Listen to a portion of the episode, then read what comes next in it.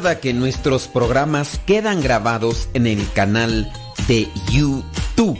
El canal se llama Modesto Radio. Ahora, que si tú trabajas en una estación de radio y quieres pasar estos programas, ponte en contacto con nosotros.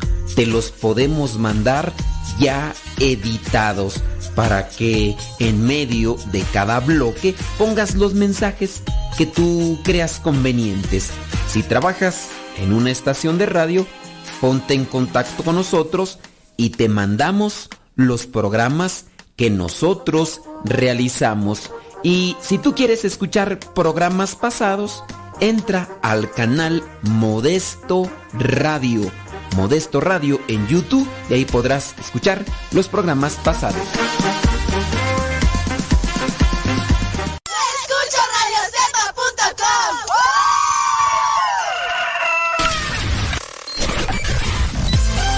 Comparte nuestras publicaciones de Facebook para que más personas conozcan. Radio Cepa, una radio que forma e informa.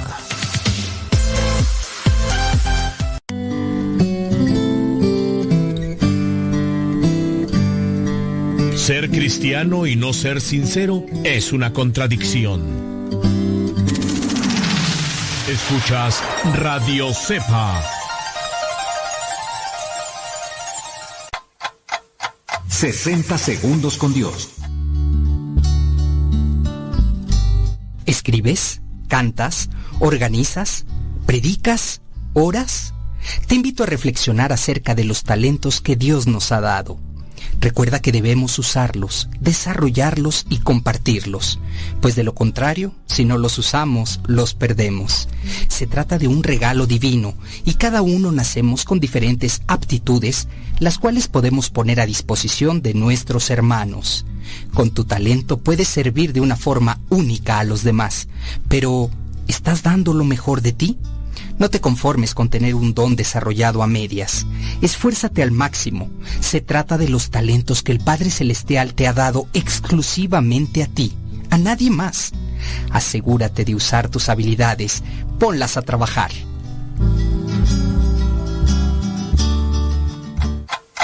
...60 segundos con Dios.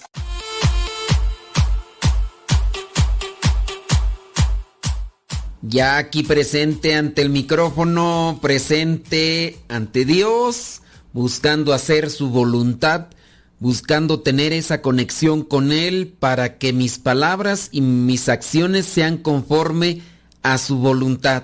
Cansado pero contento, sobre todo, dispuesto a querer hacer las cosas siempre lo mejor posible. Oiga, pues el día de hoy vamos a tratar de reflexionar sobre lo que son, pues, eh, preguntas y respuestas. Ya estuve por ahí mirando algunas preguntas de ustedes, ya les he estado ahí respondiendo. Se, me hace más práctico así porque algunos de ustedes mientras está el programa nos van mandando los mensajes, pero primero pues tengo que darle una, una revisadita, ¿no? Porque no crea que que soy una luminaria, no, a mí también se me van las cabras al monte y bien feo, pero bien feo. Y estuve por ahí mirando algunos de, de sus preguntas y de sus comentarios y una persona nos preguntaba que qué opinaba la iglesia sobre la donación de órganos. Y yo hace ya algunos años, específicamente, uh, desde el 2012, yo escribí por ahí un artículo que hablaba sobre la iglesia acepta la donación de órganos. Y le dije, mira, así, si, si tú quieres una respuesta concreta, así, paz, sobre la donación de órganos, si la iglesia acepta, la respuesta es sí. La iglesia acepta que se puedan eh, donar órganos, ya sea la persona cuando muere, o en su caso estando viva la persona. Puede donar un órgano siempre y cuando, ¿verdad? No, no por donar el órgano vaya a quedar, eh, vaya a morir. Oye, como sucedió, ¿no? Eh, triste el caso, no sé si te diste cuenta de, se tenía que hacer el trasplante de un corazón, entonces el, el corazón, eh, creo que era una persona, había fallecido, había fallecido un accidente, entonces le quitan el corazón, obviamente porque no puede, ¿verdad? Entonces una persona que ya había tenido un accidente iba a morir, entonces va a donar el corazón. Entonces para llevarlo rápido a una persona que necesitaba un trasplante de corazón, lo ponen en una hielera y todo. Así un poco una cosa muy sencilla, ni siquiera algo tan, tan sofisticado. Eh, la hielera la suben a un helicóptero, el helicóptero llega a lo que vendría a ser la parte del techo del hospital y el helicóptero ya casi a punto de aterrizar tiene por ahí una, un problema. El chiste es que el helicóptero cae ahí ya cerca del techo. Entonces cae las hélices y todo, pero al parecer pues no, no le pasó nada a los que iban allí porque ya casi estaba a punto. Y entonces cayó por ahí la, la hielera con el corazón. Llegó el señor, este, uno de los que estaban por ahí, agarró la hielera y se fue corriendo con, la hielera y el corazón. ¿Y qué pasó? Que el señor se cayó. El señor que llevaba la hielera, que se cae y avienta el corazón por allá. Y según lo que yo leí hasta ese momento en el que estaba yo ahí leyendo esa cosa, se dijo que pues ya, el corazón ya no había podido servir para hacer el, la, el trasplante. Triste, triste una persona que necesitaba un corazón, que una persona que va a tener un accidente, eh, hacen todo, se lo quitan y todo para hacer el trasplante, lo suben el helicóptero, el helicóptero colapsa ahí en el, eh, la cima del edificio y después una persona agarra la hielera y se va corriendo hacia el lugar para hacer el trasplante y ¡zas! que se cae la persona por ir mirando para otro lado, por lo que había sucedido, ¿no? Por ir mirando para otro lado se tropieza y avienta la hielera. Qué triste situación. Qué triste situación, pero bueno, sí hay cierto tipo de órganos y la iglesia sí permite el trasplante de órganos. Me voy a permitir me voy a permitir leer el artículo que escribí, te digo, en el 2012, para darte una postura más clara sobre lo que dice la iglesia. La pregunta la hace una persona que tiene un conflicto con sus familiares porque al fallecer en un accidente su hermano se dieron cuenta que había marcado en su licencia de conducir que donaba sus órganos si sufría un accidente. Los familiares se dicen católicos y dicen que donar los órganos no es bueno, ya que Dios nos dio a cada uno su cuerpo. La Iglesia Católica está a favor de la donación y el trasplante de órganos, siempre y cuando sea de buena calidad moral. Para esto se deben cumplir ciertas condiciones y ver cuáles son los trasplantes que la Iglesia no acepta. Las condiciones son las siguientes. Que el donante otorgue libre, libre y responsablemente después de haber sido informado, o sea, que no haya sido presionado. Número dos, que las garantías de éxito sean proporcionales para el donante y para el beneficiario. En su caso, que se vea todo lo, lo médico, ¿no? Número tres, que el órgano sea doble o se reponga. Ejemplo, la sangre. También cuando uno va a donar sangre, en la iglesia se permite esto. Y esas son las tres condiciones, ¿no? que el, cuidado de los demás y que se sea libre y responsablemente y que ya sea el órgano doble, en el caso que es el, el, los, los riñones tú o el hígado, cuál no me acuerdo cuál es el que sí se también se puede compartir y, y ya bueno, en el caso que se reponga la, la cosa de la sangre. Los trasplantes que no acepta la iglesia son los siguientes. Dice ya que pueden modificar la identidad de la persona. Por ejemplo, no se permite, fíjate, ahí les va, ahí les va, para que ustedes pongan atención. Los trasplantes que no acepta la iglesia. De un humano a un animal. De un humano a un animal. No acepta la iglesia el trasplante de cerebros. Pues obviamente no. De corazón, pues tampoco, ¿no? No acepta la iglesia el trasplante de gónadas, de órganos reproductores. En el caso de la mujer, los ovarios y en el caso del varón, los testículos. Es decir, no se permite que se haga donación de gónadas, órganos reproductores, en el caso de la mujer los ovarios y en el caso de los hombres los testículos. Tampoco se permite la, em, la donación de órganos de tejido fetal. Ustedes sí saben de, los fetos. Eso tampoco. El Catecismo de la Iglesia Católica en su número 2301 dice, el don gratuito de órganos después de la muerte es legítimo y puede ser meritorio. Es decir, después de muerto, obviamente no se permite la donación de órganos, ya dijimos, en el caso de los órganos reproductores.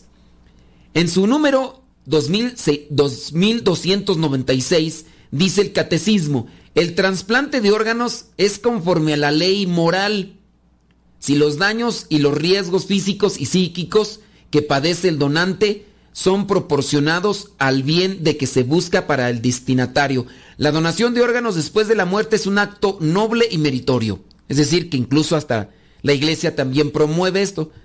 Dice eh, que debe ser alentado como manifestación de solidaridad generosa. Es moralmente inadmisible si el donante o sus legítimos representantes no han dado su explícito consentimiento. Además, no se puede admitir moralmente la mutilación que deja inválido o provocar directamente la muerte, aunque se haga para retrasar la muerte de otras personas. Es decir, si quieres donar órganos y en su caso pues, va, va, a acabar tu vida, pues obviamente no. Ni tampoco es mutilar. Oye, pues yo te voy a dar esto y me voy a quedar yo. No, pues no. Los trasplantes de animales a humanos son válidos dentro de la iglesia o la iglesia los acepta, sí o no. La respuesta es sí. Lo que no acepta la iglesia es de humanos a animales. Pero la iglesia sí acepta que se puedan hacer este trasplante de animales a humanos. Obviamente, también hay que ver qué tipo de trasplante se va a hacer, ¿no? Ya que algunos organismos internos de los animales son similares a los seres humanos y pueden responder positivamente, pero deben tenerse sus limitaciones ya que cuando no hay las seguridades necesarias para dicha intervención, no se debe exponer la persona a dicho caso. Es decir, igual, hablando de los órganos reproductores, de gonas y demás, no se debe de permitir. Los trasplantes son calificados de dos formas, autoplásticos y heteroplásticos. Entonces, eso es algo que podríamos especificar. Autoplástico, el traslado de tejidos de un lugar a otro del mismo organismo. Es decir, ya ves que cuando se quema una persona puede agarrar piel de su mismo cuerpo y pasársela. Esos son los autoplásticos. En, el caso de heteroplástico es el traslado de un órgano, de un organismo a otro organismo, de otro humano a otro humano. Este puede ser también de un animal a un humano. Se califica como homoplástico, pero cuando se da de un individuo, de una especie a otra especie, se llama aloplástico.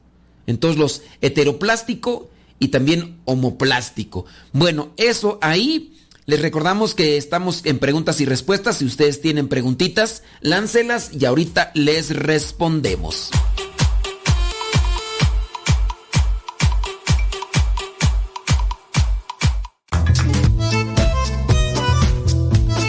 Si tienes preguntas para el programa, ve a la página de Facebook programa Evangelizar sin tregua y ahí déjanos tu pregunta y también ten paciencia para que podamos responder. Recuerda, la página se llama Evangelizar sin tregua. Programa Evangelizar sin tregua. Así se llama la página, programa Evangelizar sin tregua y ahí déjanos tu pregunta y vamos a responderte aquí en el programa.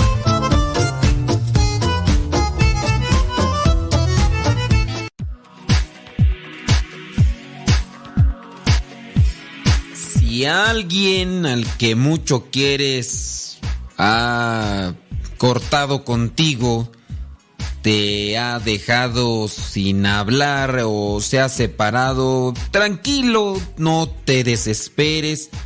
Creo que es el momento de hacer una autoevaluación. Sí, autoevaluarnos, tratar de encontrar si estamos haciendo algo bien o a lo mejor estamos haciendo algo mal.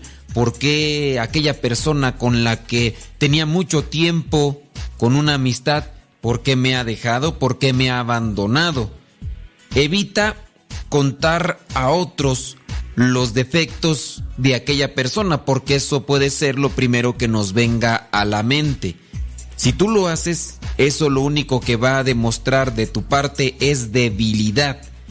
Analiza tu comportamiento y trata de ver si acaso tienes también una parte de culpa en este distanciamiento, en esta situación tensa que se dio en esa amistad. Has de saber que siempre habrá alguien que necesite también de tu cariño y de tu comprensión, pero vete con calma, no te entregues por pasión a la primera persona que surja si es el caso de alguien que amas. El tiempo tiene la hora marcada y alguien que te merezca va a surgir en tu vida como una hermosa mañana de primavera. Proporcionalmente, pídeselo a Dios y Él pondrá en tu camino a quien verdad te va a amar.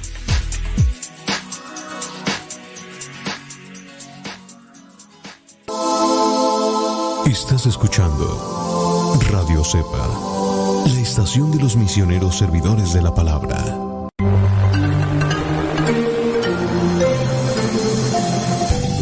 Sigan escuchando radiocepa.com, la estación de los misioneros servidores de la palabra.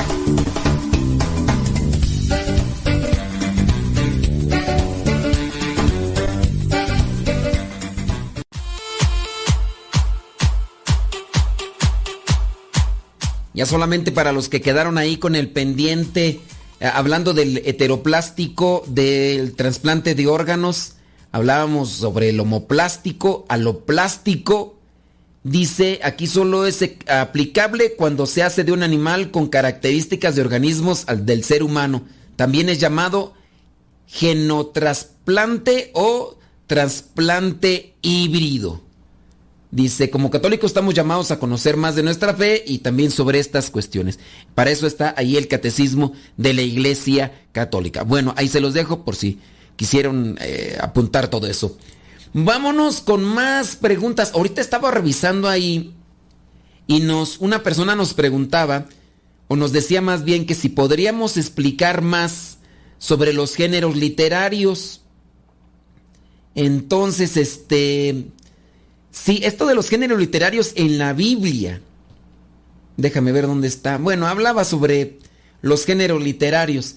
Y entonces ya me puse a investigar yo ahí sobre los géneros literarios porque les voy a decir con sinceridad, pues hace ya muchos años que estudié eso de los géneros literarios. Estoy hablando del 2007, 2008, como en el 2008 más o menos fue cuando estudié sobre los géneros literarios. Y tú también has de aceptar y has de reconocer que después de que ya uno estudia cierto tipo de cosas, pues hay gente que sin duda tendrá una inteligencia, uff, sorprendente, ¿no? Y se acordarán de todo. Pero imagínate yo desde el 2008 que estudié ese tipo de cosas. Y no es algo, todavía cuando uno estudia eso y después uno está hablando constantemente de, de, de ese tema, o no, pues uno... Pero no, yo aquí en mi caso, pues no. Entonces yo lo que hago es recurrir a mis fuentes y tratar de ir leyendo y tratar de ir recordando aquellas cosas que me enseñaron los licenciados en sagradas escrituras. Sí, yo sé y reconozco que están los géneros literarios, que están, por ejemplo, uno de los más conocidos, que es el apocalíptico. El apocalíptico, el género literario, está el profético, está mm, eh, los sapienciales, están los legal, los, ¿cómo les llaman tú? Los de los, donde las, están las leyes, estipulan las leyes, están los poéticos, y bueno, ahorita no me acuerdo de más, pero son varios géneros literarios. Recordándoles también que ya en algún momento hablamos sobre los géneros literarios cuando tocamos el tema de los salmos, que los salmos también pues tienen sus géneros literarios. Ciertamente uno queda congelado ante este tipo de explicaciones cuando no tenemos un, algo de conocimiento con respecto a la literatura. Y uno pues, se da cuenta, ¿verdad? Cuando las personas no distinguen la ficción de la realidad de una novela, por ejemplo, los que llegan a tomar los libros de ficción como si fueran historia, así, algo real. Esto siempre lo saco porque es, es clásico. Y pues lo único que denota es la poca de cultura de conocimiento literario que, que tienen las personas.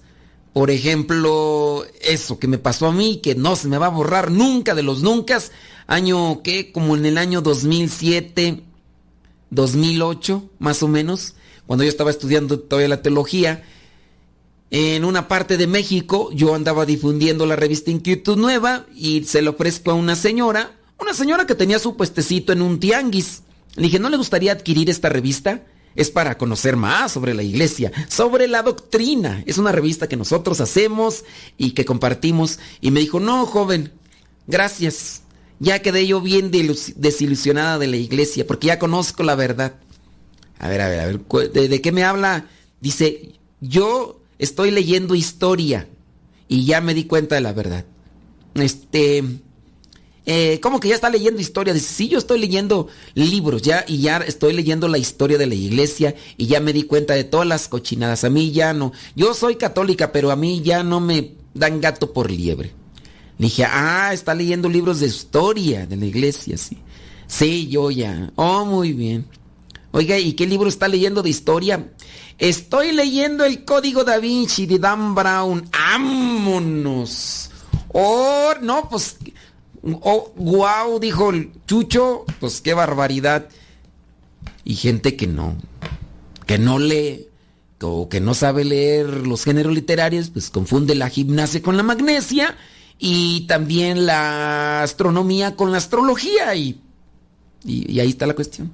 Entonces hay que tener eh, un poquito más de atención en el conocimiento cultural y también en el conocimiento de de la, literatura para no dejarnos confundir. ¿Ok? Entonces la Biblia ciertamente es un libro escrito por hombres, pero inspirado por Dios. Cuando venga alguien y que te diga, ay, es que la Biblia la escribieron los hombres, pues sí, la escribieron los hombres, pero fue inspirada por Dios. Eso es la cuestión. Entonces yo me voy a dar a la tarea de leer mis, mis apuntes sobre esta cuestión de los géneros literarios. No es lo mismo leer un libro de poesías que de historia o una novela o una obra de teatro o una carta o un código de leyes. Ante cada uno tomamos una actitud diferente. Sería un grave error leer una novela tomándola al pie de la letra, como cierta persona, ¿verdad? Como si fuera una historia realmente sucedida, como cierta persona, ¿verdad? Y tomaríamos por loco al que quisiera considerar como leyes civiles los entusiasmos románticos de unas poesías de amor. Pues este error y esta locura la cometemos con frecuencia cuando leemos también la Biblia, porque hay personas que lo toman al pie de la letra y no se dan cuenta pues que los géneros literarios también determinan lo que vendría a ser la interpretación de cada libro. El caso tan común de los que se apasionan con la Biblia, agarran el libro del Apocalipsis o el libro del profeta Daniel o el libro del profeta Isaías que también trae estas, estos uh, textos con un género literario apocalíptico y piensan que tal cual como se está describiendo, eso es. Para que vean que no es tan sencillo leer la Biblia. Algunos por ahí se andan dando a la tarea de leer la Biblia y interpretarla como entienden y poca, poca literatura, poco conocimiento de cultura y mucha ilusión y se hacen tremendos afarranchos. Bueno, uno es el lenguaje expresado en un libro de profecías y otro distinto el que usa el libro de leyes, como en el caso el libro Levítico, que tiene muchísimas leyes. Si se trata de un libro de género poético, como los salmos, no podemos tomar sus palabras del mismo modo como los de una carta de San Pablo. Y fíjate que en el caso de los salmos también es un libro con muchos salmos, pero también los salmos tienen sus géneros literarios. Los géneros literarios son pues las diversas formas en que puede expresarse un autor al escribir, según sea la intención que él busca con su escrito. Todos nosotros usamos diversos géneros literarios según sea nuestra intención. Así, el enamorado se dirige a la enamorada de muy distinta forma a la de un periodista que da una información o a la forma de un médico como un médico escribe una receta. Sería necio quien interpretase todos los lenguajes de una misma manera. Cuando un escritor quiere dar un mensaje, reflexiona primero sobre la forma literaria que debe usar para conseguir un objetivo. Y es que en el caso de nosotros que de vez en cuando por ahí escribimos, debemos primero tener en cuenta cuál intención tengo yo al escribir esto, cuál es mi intención. Y ya en base a eso, yo voy aplicando un género literario. Es un, como un formato en el caso del programa de radio. ¿Cuál es el formato que yo quiero aplicar en el programa de radio? ¿Qué quiero provocar en la gente? ¿Cuál es mi objetivo? Eso es también algo. Son los diferentes. En el caso de la radio no se manejan géneros, pero sí se manejan formatos. Y esa es también otra de las cosas que pues, gente que no conoce quiere que maneje, por ejemplo, alguien, o como quieren que maneje yo, un programa de radio como si fuera eh, la misa o la hora santa. No, es que eh, tú estás haciendo, diciendo cosas. Oye, primero fíjate qué formato de programa estoy utilizando. No es lo mismo un formato matutino que el formato de un programa de radio de la tarde. Es muy distinto. Si en su caso, en las mañanas eh, podemos poner música, ¿por qué no? Hasta un chistecillo por ahí, un cambio de voces, música alegre quizá a lo mejor ya en las noches poner música que podría ser un tanto así como que instrumental, algo, hablando de un programa de radio católico, obviamente, ¿no? Eh, en, la media tarde, pues programas más formales, donde ya la gente está más despierta que, que en la mañana. Pero pues sí hay personas que quieren, por ejemplo, que en la mañana, muy de mañana, esté manejando programas de radio muy solemnes, muy estáticos, eh, muy catequéticos, cuando uno dice, pues espérate, la gente, a lo mejor sí habrá algunos que ya están bien despiertos porque están trabajando desde la noche, pero, y eso es también, pues falta de conocimiento, dicen allá en mi rancho, falta de agricultura, y con relación a lo que leemos, también hay que analizar el libro que estoy leyendo, ¿qué género literario? Por ejemplo, a ver, ¿qué género literario tiene el diario de Sor Faustina? ¿Qué género literario? Porque acuérdate, el género también va a determinar lo que vendría a ser lo que debes de, de comprender del libro. Por decírtelo ahí, analízalo, cuestionate y ya tú me dices. Eh, te invito para que nos hagas también preguntas. Yo voy a seguir leyendo esto de los géneros literarios, así que no se vayan muy lejos y ahorita regresamos.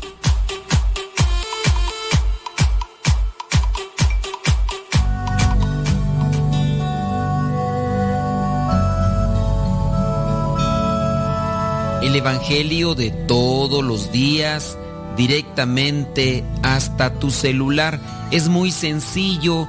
Hay una aplicación que se llama Telegram.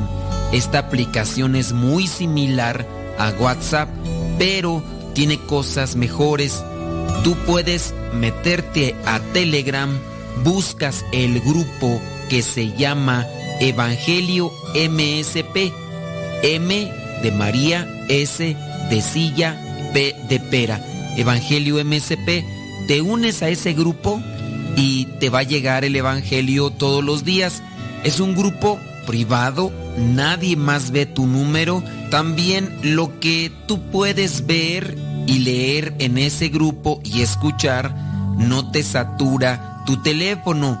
Descarga la aplicación Telegram la configuras con tu número de teléfono porque es igual que el WhatsApp y ya cuando lo configuras, abres Telegram y en la parte superior pones Evangelio MSP o también Evangelio Misa, todo junto, Evangelio Misa o Evangelio MSP y comenzarás a recibir nuestro Evangelio explicado todos los días.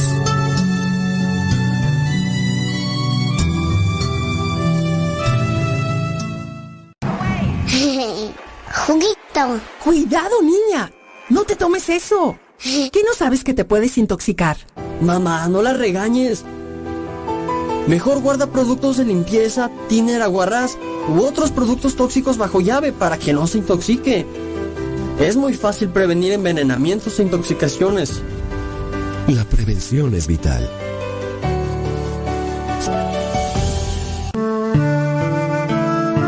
Abre tu corazón y deja que Dios ilumine tu vida. Escuchas Radio Cepa.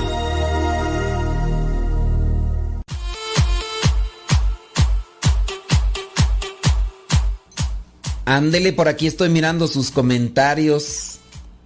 Dice que su papá afirma que Jesucristo no es Dios porque según él no lo dice la Biblia. Ya le expliqué varios pasajes, pero no quiere entender. E, e, esa es la cuestión, ¿no? De cuando no quieres entender, pues dicen allá en mi rancho, a fuerzas ni los zapatos se entran tú. Y ya si les digas a las personas esto, lo otro y aquello, dicen no, no y no. Bueno, mirando acá sus mensajitos, déjame ver, es que pues, muchos de los mensajitos acá estoy queriendo encontrar así esas preguntas cortas con respuestas rápidas para rápido. Dice, los vientres prestados, ¿dónde se usa un óvulo y el esperma de la pareja que quiere tener un hijo tampoco es aceptado por la iglesia? Eh, efectivamente, tampoco es aceptado por la iglesia. No es aceptado los alquileres de vientres. Acuérdense que ahí se le llama como tal inseminación in vitro. Porque, por ejemplo, en el caso la mujer es la que no puede tener, ¿no? Y le dice a otra mujer, oye, préstame tu vientre. Y le digo al viejo que, eh, al, esposo de la señora, que el esperma lo van a poner en, obviamente, y obviamente me imagino que la esposa no va a decir que sea de forma natural. No creo, no creo. Va a ser de forma artificial. Entonces ahí se hace lo que vendría a ser la inseminación in vitro. Eh, porque tampoco es de que voy a, voy a utilizar una jeringa llena de tú ya sabes qué y le voy a, y la voy a aventar. No. Lo que se hace es inseminar el, óvulo de la mujer y, y, todo lo demás. Bueno, eso tampoco es aceptado por la iglesia. Esto, el, el alquiler de vientres ni la inseminación in vitro. Dice, qué interesante que se puedan hacer trasplantes de animales a humanos. La verdad no lo sabía y nunca había escuchado. Sí, yo he sabido de señores que les han trasplantado que tú eh, es que no sé si es un pulmón o un riñón. Dicen que los cerdos tienen órganos muy internos muy parecidos a los de los seres humanos, ¿eh? Y también el, el borrego, dicen. No sé si ya falleció, creo que ya falleció este señor que le habían hecho un trasplante de un de un riñón o algo así. Pero sí, sí existen. De que existen, existen. Déjame ver por acá. Ándele pues. Dice... Mm, déjame ver por acá. Saludos, dice, a mí me hubiera gustado que hicieran, ándele pues, muy bien, es que es otro tema, de otro lado. Dice, ya compartí. Ándale, pues acá compartiéndome cosas que no me debe compartir, pero bueno. Dice, ah, muy bien, gracias. Ándele, pues, ahí de... Dice, yo sé que está muy ocupado, necesito un consejo. Bueno, esos con consejos, después los revisamos. Dice, por acá, dice, están muy interesantes, bla, bla, bla, bla, bla. Ver qué, es lo que dice. Estoy escuchando uno de sus programas, dice, donde habló de ser generoso. Bueno, eso ahorita al rato lo, lo hablamos, yo creo que es harina de otro costal. Oye, estábamos con lo de los géneros literarios, ¿no? Estábamos con lo de los géneros literarios y estaba leyendo estos apuntes en la literatura los resultados son radicalmente distintos según se desarrolla un tema de un a un modo de poesía, de teatro, novela, fábula o de historia. Cada uno de estas formas o géneros literarios tiene sus propias normas que no se pueden aplicar indiferentemente para cualquier tema. Tiene que haber una correspondencia entre el tema y la forma, un asunto criminal, por ejemplo. Cada forma literaria tiene su modo especial de presentar la realidad. Por ello el lector aborda los libros con distinta expectación según la forma literaria en que están escritos. Una novela romántica se lee con una expectativa distinta a como se lee un libro de historia. Bueno, esto ya es eh, algo de, de, cultura general con respecto a la literatura y, los géneros literarios. A ver, los géneros literarios en la Biblia, que eso fue lo que nos dijeron que les expliquemos un poquito. Todo lo dicho vale, dice, como es natural para la Biblia, la historia de la iglesia, dice hoy a partir de... Más va el concilio Vaticano II con claridad. Algunos ejemplos concretos. Narración didáctica, eh, saga, narración histórica, narración confesional, eh, los discursos de revelación del cuarto evangelios y todo lo demás. Mira, déjame ir por acá donde apunté esto de los géneros literarios. Géneros literarios, ahí te van. Históricos. Los historiadores bíblicos, según los criterios de su tiempo, procuran transmitirnos más que hechos meramente históricos, enseñanzas provenientes de los hechos históricos. Siempre tienen un fin religioso y destacan la presencia de Dios en la historia. Por ejemplo, libros históricos o de género literario histórico sería el Génesis, Deuteronomio, Crónicas. En el caso podría ser también los milagros de Jesús en el caso de los evangelios. Entonces el género literario histórico, ese donde el autor sagrado toma como base algo de la historia, no para darte a conocer un acontecimiento de datos y de fechas, porque si te fijas incluso a veces no hay fechas, sino más bien darte una enseñanza a partir de una situación histórica. Y ahí es donde uno pues debe de analizar. En el caso del género literario legislativo, como nos lo presenta la Biblia, son textos que recogen normas o costumbres por las que se regía o debía regirse el pueblo de Dios no los podemos juzgar, es, es imposible, no los podemos juzgar desde nuestra visión actual, sino desde el momento histórico en que se dieron. ¿Cuáles libros, por ejemplo, podrían ser, en este caso del género legislativo, de las leyes? Pues mira, ya mencionamos uno, el Levítico, porque ahí se presentan leyes hasta que era a lo que se apegaba mucho los fariseos los maestros de la ley y por eso señalaban a Jesús tanto. Otro libro de, así de género literario legislativo podría ser el Éxodo. Eh, el libro del Éxodo también tiene pues ya desde los diez mandamientos y de ahí para allá también se desprenden muchas normas o reglas o leyes o mandamientos que son para regir la conducta o la forma de vida del pueblo elegido por Dios. ¿Qué otro libros en la Biblia, aparte de estos dos, podrían tener este género eh, literario de leyes, legislativo también llamado así. El número tres, género profético. El género literario profético dentro de la Biblia revela la presencia de un mensajero que habla a los hombres en nombre de Dios, sobre todo en situaciones concretas, presentes o futuras. El profeta utiliza muchas veces un lenguaje simbólico para anunciar, denunciar o manifestar sus propias visiones. Un libro, pues eh, podría ser en este caso en el, en el Nuevo Testamento, el libro del Apocalipsis, ¿no? Profético. Pero principalmente, no, el, el libro del Apocalipsis es más bien apocalíptico, de revelación. El, profético es donde está la denuncia. Podríamos mencionar de los profetas menores y los profetas mayores. Clásico Isaías, Jeremías, que se dedican constantemente a señalar en lo que está mal. En el libro de los reyes encontramos también las posturas de los profetas, por ejemplo Elías.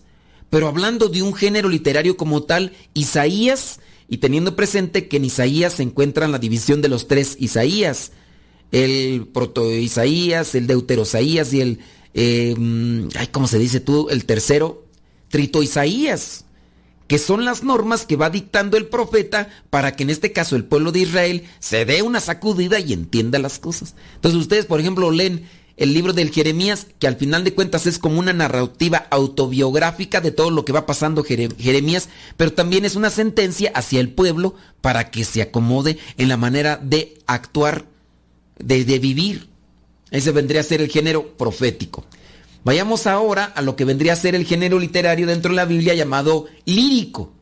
El escritor usa un lenguaje poético por medio del, cual intenta expresar vivencias que incluso podrían ser hasta personales o íntimas. También busca eh, presentar sus sentimientos, aprovechando los acontecimientos o situaciones de, de la vida, sobre todo en el plano religioso. Por ejemplo, algunos de los salmos podrían tener este eh, em, género literario lírico. Otro de ellos, sin duda, el que mucho se acerca con esta interpretación así personal o íntima, el cantar de los cantares. Si has leído el cantar de los cantares, encontrarás este lenguaje poético, incluso hasta romántico. Y si lo leemos el cantar de los cantares hasta podríamos decir, bueno, ¿y esto qué tiene que ver con la palabra de Dios? ¿O, o qué? Bueno, es que hay que entender el género literario y encontrar qué es lo que nos puede decir Dios a través de este lenguaje lírico. Pero igual ahorita tenemos que hacer una pausa, regresando. Vamos a seguir con esto de los géneros literarios que ya se van a terminar. Y si tienen preguntas, bueno, mándenlas y ahorita las respondemos.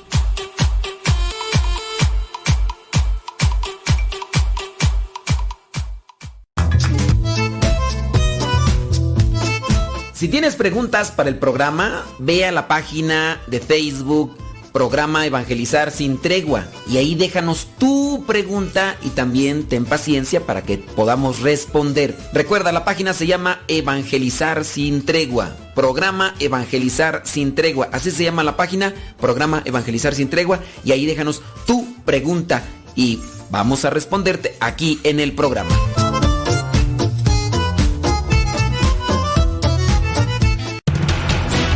Radio Cepa, Radio Católica por Internet que forma e informa.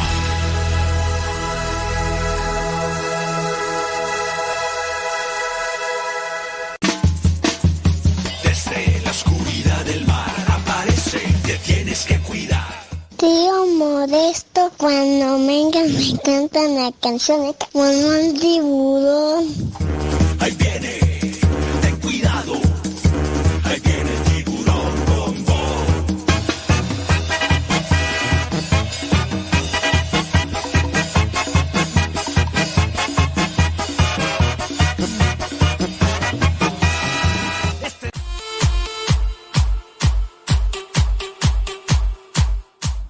Muchísimas gracias.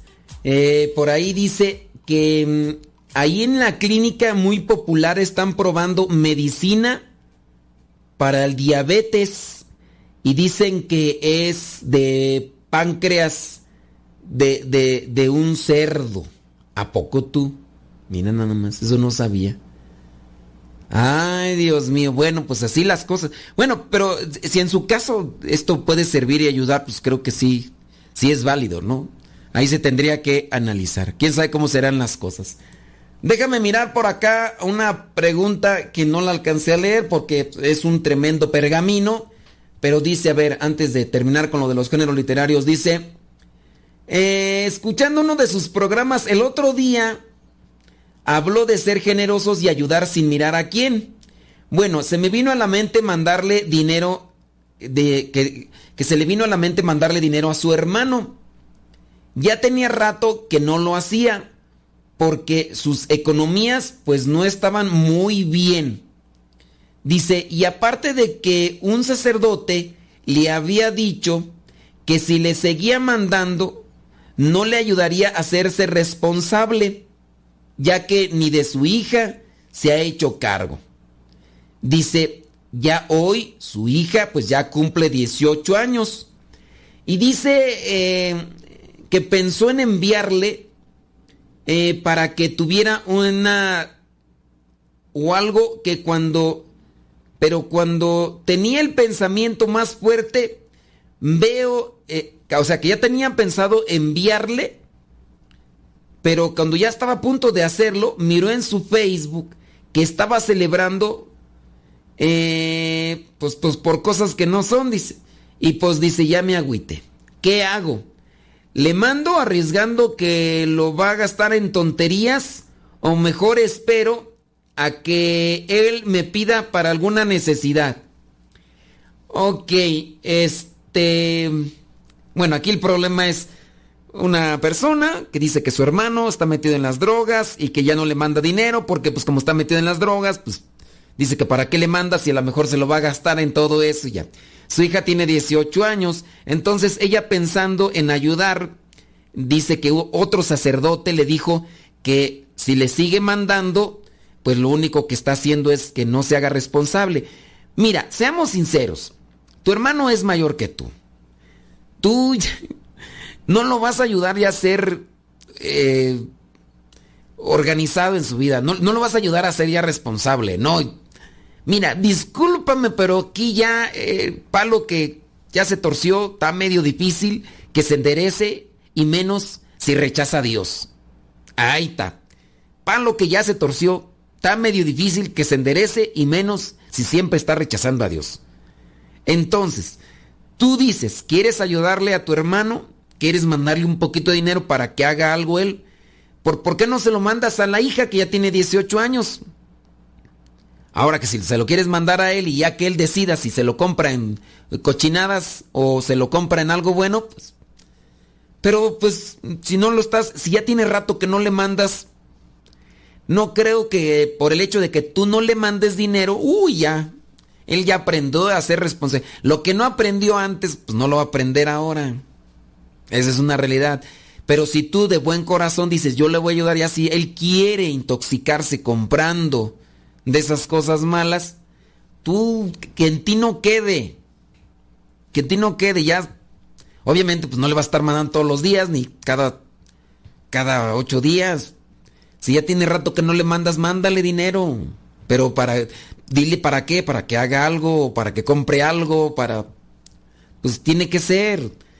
Porque sí, pues si uno va a estar siempre midiendo, no, es que no le voy a dar dinero, no le voy a dar porque, eh, a ver, no, no le estás mandando todos los días, no le mandas cada ocho días, ¿no? Yo, yo diría, mándale. Si ya en tu corazón está esa idea de mandarle algo, mándale. Y ya el hecho de que él celebre, que por lo de la, esa marihuana y todo lo demás, ya, pues ya déjalo. Tú vas a hacer las cosas o tú deberías de hacerlas porque te nace. Y ya si él hace o deshace eh, con el eso, pues ya es muy... No le vas a mandar todos los días, digo. Pero yo te diría, hazlo, para que en ti no quede una situación de, de reproche en el futuro. Porque a lo mejor en el futuro pueden pasar muchas cosas y tú vas a decir, híjole, y yo una vez pensé esto, pero me detuve a la mera hora. No, si ya si en tu corazón está ese impulso de hacer algo bueno, no te detengas, aunque el otro no lo aproveche. Porque si no, después el remordimiento o el reproche te va a castigar más. Bueno, esa es mi opinión. Haz con ello tú lo que tú consideres y pues ahí está. ¿Sale? Ándele pues. Vámonos con los géneros literarios. Con es que sí, la verdad que muchas veces uno se detiene por pensar en lo que puede suceder o en lo que van a hacer y no lo hace. Y de verdad que ya cuando uno deja pasar las cosas y cuando ya no hay vuelta de hoja o ya no puede regresar el tiempo, uno... Bueno, eso a mí me ha pasado y yo me arrepiento de tantas cosas que digo, ¿por qué no las hice si ya tenían el, impulso en mi corazón y no lo, no lo hice? Pero bueno, hazlo para que no tengas reproches en el futuro. Entonces estamos con los géneros literarios, criaturas. Con los géneros literarios dice el número 5, el género literario sapiencial. Los sabios y pensadores en su contexto histórico reflexionan sobre diversas realidades de la vida y sobre los grandes interrogantes del hombre. Usan un lenguaje doctrinal como maestros de la vida y para la vida, sobre todo espiritual, mezclando muchas veces, eh, mezclando muchas veces un lenguaje también poético. ¿Cuál podría ser un, o cuáles libros podrían ser con el género sapiencial? El libro de los proverbios, el libro de Job, el libro de las parábolas. Acuérdense que Job es una parábola. Job es una parábola. Entonces también el libro del Eclesiastés. También.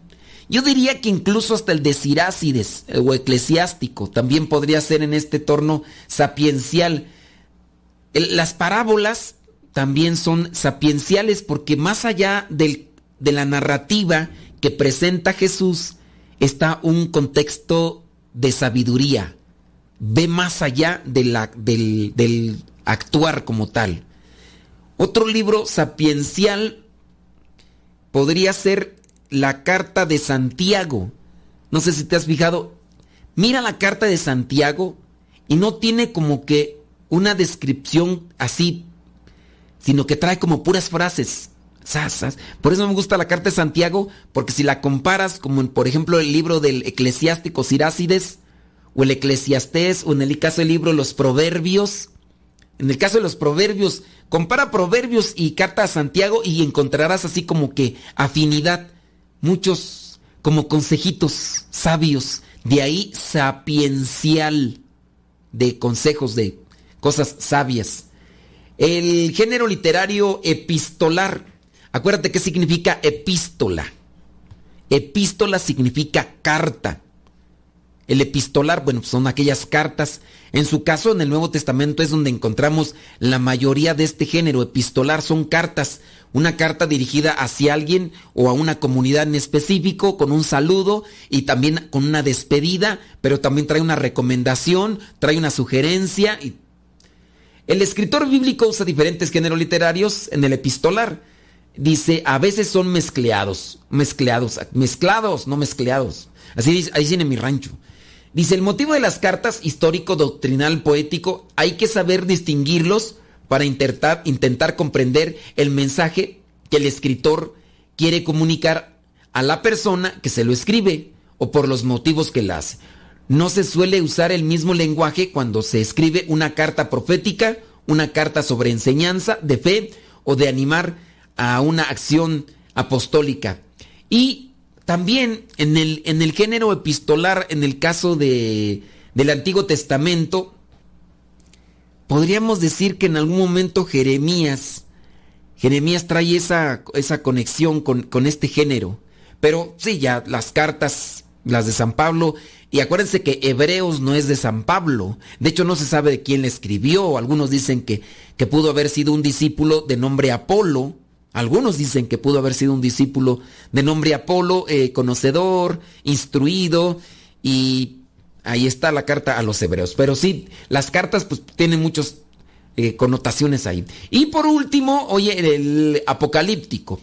El escritor sagrado relata revelaciones y ya con sus formas, con sus eh, colores, con sus números, sus significados. Dice, muchas veces mediante sueños y visiones, casi en su mayoría, el género apocalíptico es mm, Dios me dio una revelación, yo soñé esto, eh, me, estas imágenes, figuras, dragones, eh, ángeles, querubines y demás. Dice, las expresa de una forma enigmática y simbólica, sabiendo que el símbolo nunca refleja toda la verdad de lo simbolizado. En el Antiguo Testamento ya mencionamos Daniel, en el, en el Nuevo Testamento, pues el libro del Apocalipsis, también tiene un, una forma profética algunos de los evangelios, y más cuando Jesús empieza a decir cómo es que va a ser el fin de los tiempos. Así que hay muchas cosas que tenemos que aprender sobre la Biblia. Ojalá y ustedes se den tiempo a comenzar a, leer. Busquen en las Biblias lo que se le llama nota de pie de página. Eh, las Biblias regularmente abajo traen un apartado. Regularmente busquen una Biblia pastoral y ahí se les va a dar más información. Pero ya nos tenemos que retirar, criaturas. Nos escuchamos en la próxima. Se despide su amigo y servidor, el Padre Modesto Lule, de los misioneros servidores de la palabra. Hasta la próxima.